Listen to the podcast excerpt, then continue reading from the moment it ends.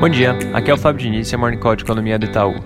É, começando com uma atualização sobre os Estados Unidos, o presidente Trump segue internado, mas com um quadro estável. Ontem ele passou o dia já consideravelmente melhor do que tinha sido na sexta e no sábado, e alguns jornais inclusive comentam que ele pode ter alta hoje se continuar bem.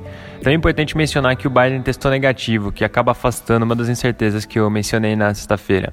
Dito isso, o cenário eleitoral parece se manter como estava, ou seja, com o Biden firme na liderança. Então, as pesquisas nacionais mais recentes mostram o Biden com uma liderança liderança é, de cerca de 8,3 pontos percentuais e no swing states essa liderança é de cerca de 3,7 pontos percentuais.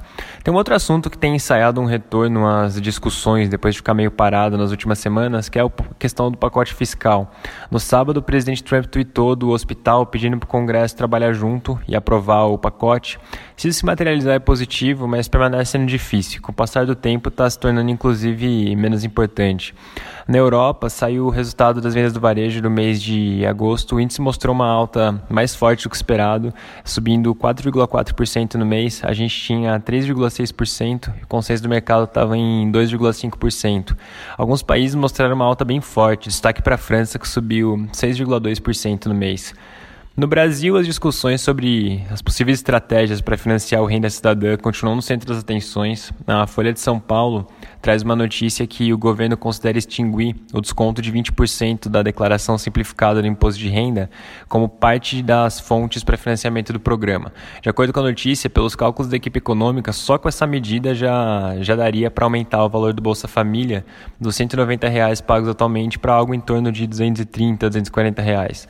A ideia é que essa medida seja adotada em conjunto com algumas outras que abririam espaço no teto de gastos. Em todo caso, também continua a discussão uh, da possibilidade de fundir outros programas já existentes para poder criar esse novo programa. Então essa discussão certamente vai prosseguir durante essa semana e a gente deve ter mais atualizações sobre isso em breve. Hoje tem dois eventos bem importantes para se acompanhar. O primeiro é que na parte da tarde vai ter a última audiência pública da Comissão Mista da Reforma Tributária. Esse é um assunto que andou meio parado nas últimas semanas, então é importante ver se vai sair alguma coisa nova dessa, dessa reunião.